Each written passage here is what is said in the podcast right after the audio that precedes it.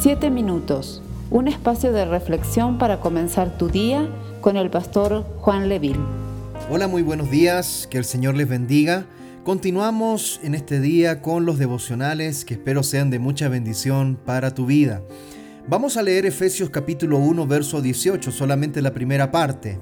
Dice el texto bíblico que Él alumbre los ojos de vuestro entendimiento. Qué interesante frase, los ojos del entendimiento. Es una extraña expresión. Los ojos son el instrumento por medio del cual percibimos las cosas y la mente también tiene ojos. Si usted escucha la verdad respecto a cualquier tema, los ojos de su mente estarán captando aquellas ideas. Pero el apóstol nos dice aquí que no solo tiene la mente ojos, sino que también los tiene el corazón. El corazón necesita ver cosas, necesita captar y entender la verdad, de modo que las escrituras usan el corazón como el lugar de nuestras emociones. Esto me hace recordar un pasaje de la palabra del Señor en el Evangelio de Lucas, capítulo 24. Esos dos discípulos que van camino a Emaús cuando el Señor resucitado se les aparece. En primera instancia, ellos ni siquiera se dan cuenta con quién estaban hablando. Caminó junto a ellos y comenzó a hablarles, a revelarles todas las escrituras respecto al Mesías prometido. Es interesante que después de unos momentos se dijeron el uno al otro, ¿no ardían nuestros corazones en nosotros mientras nos hablaba en el camino y cuando nos abría las escrituras? Ese arder del corazón representa que los ojos del corazón se están abriendo. Es la inflamación del corazón de manera que cobra vida y se siente profundamente conmovido. Es este arder del corazón que el apóstol desea que todos los cristianos, que todos los hijos de Dios puedan sentir cuando el corazón comienza a arder a causa de la verdad, cuando echa raíces en nosotros y usted sencillamente tiene que responder a ese ardor del corazón, es entonces cuando sabe usted con toda certeza que Dios es real, que la esperanza de su llamada es genuina, que el poder de su presencia está a su alcance y que las riquezas de su ministerio por medio de usted se están manifestando también para otras personas. Recuerdo el testimonio de un joven, de un muchacho que se volvió cristiano, que vino a la iglesia y se casó con una muchacha que se había criado en la iglesia.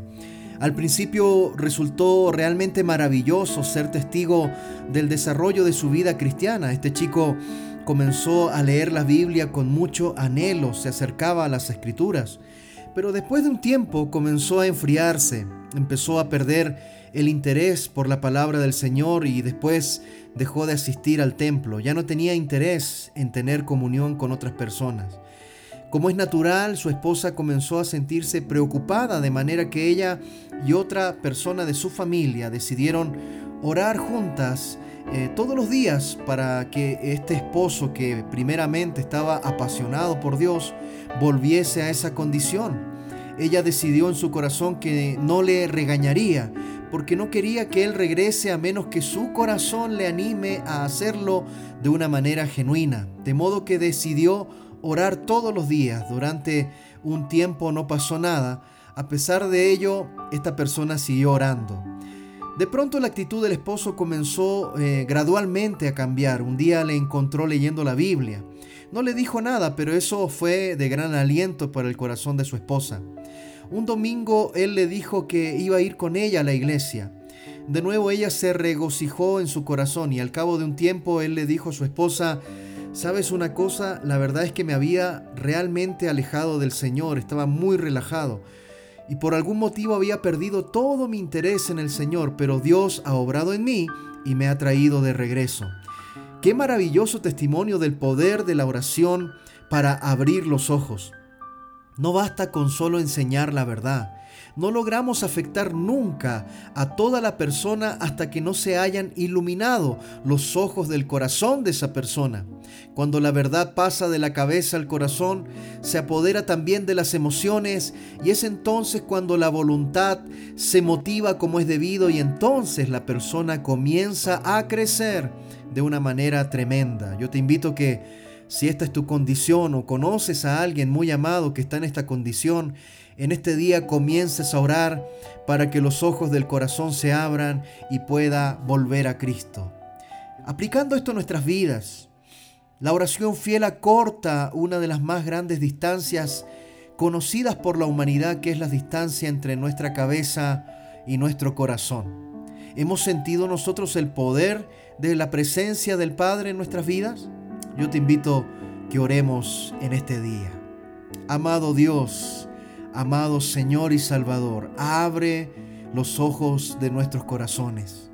Me doy cuenta, Señor, de que para que esto suceda es preciso que en este día doblemos rodillas, que busquemos la presencia de tu Espíritu Santo, que imploremos al Espíritu en oración para que la verdad se convierta en algo vital y en algo que me exhorte, en algo que hable a mi corazón y abra los ojos para poder acercarme a ti. En el nombre de Jesús. Amén y amén. Amados hermanos y amigos, como les digo todos los días, un fuerte abrazo, les amamos en el Señor. Que el Señor te bendiga y te guarde y haga resplandecer todos los días su rostro sobre ti y derrame de su paz en tu corazón. Bendiciones. Esperamos ser de bendición para tu vida. Comparte este mensaje con familiares y amigos. Que Dios te bendiga.